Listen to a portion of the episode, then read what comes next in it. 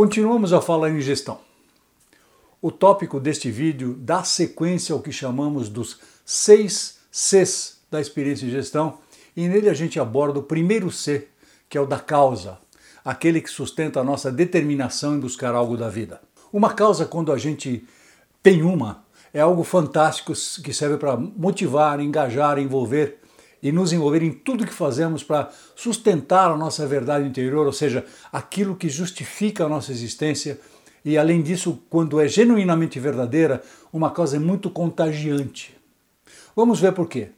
Podemos discutir muito, mas a gente não pode definir precisamente por que estamos neste mundo, é verdade?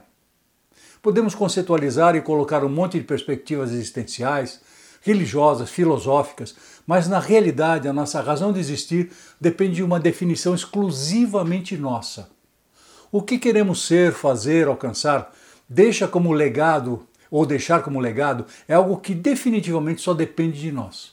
Depende além da nossa definição sobre isso, de nossas decisões para fazer acontecer. As limitações que nós mesmos nos impomos é que dificultam a nossa capacidade de realizar.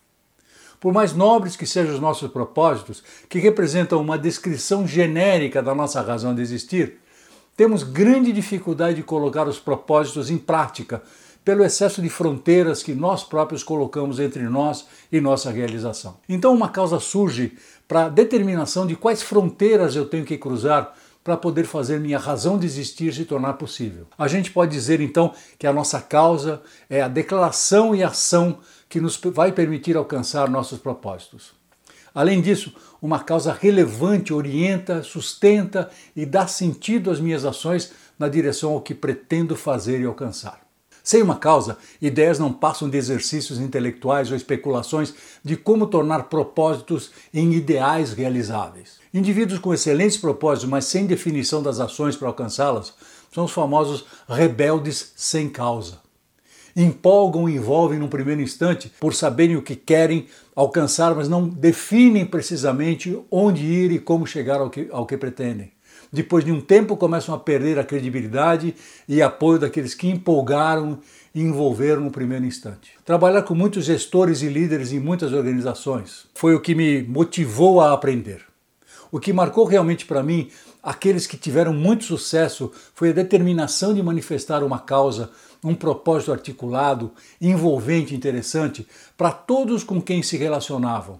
E o mais forte deles é que em tudo que faziam você percebia que a causa estava presente. Então, na sua jornada pelo universo mágico da gestão, seria bom que você começasse a definir seus propósitos e começasse a embalá-los numa causa. Isso vai servir para que quem estiver ao seu lado, gostando ou não de você, Respeite e entende que, entenda que as suas ações são o produto de algo que você abraça realmente como a sua verdade e seu caminho. Sem isso, acho que seríamos apenas gestores quaisquer, apenas com um título e um cargo. Seríamos rostos numa multidão. No próximo vídeo falaremos sobre o segundo C para a construção de experiência e gestão.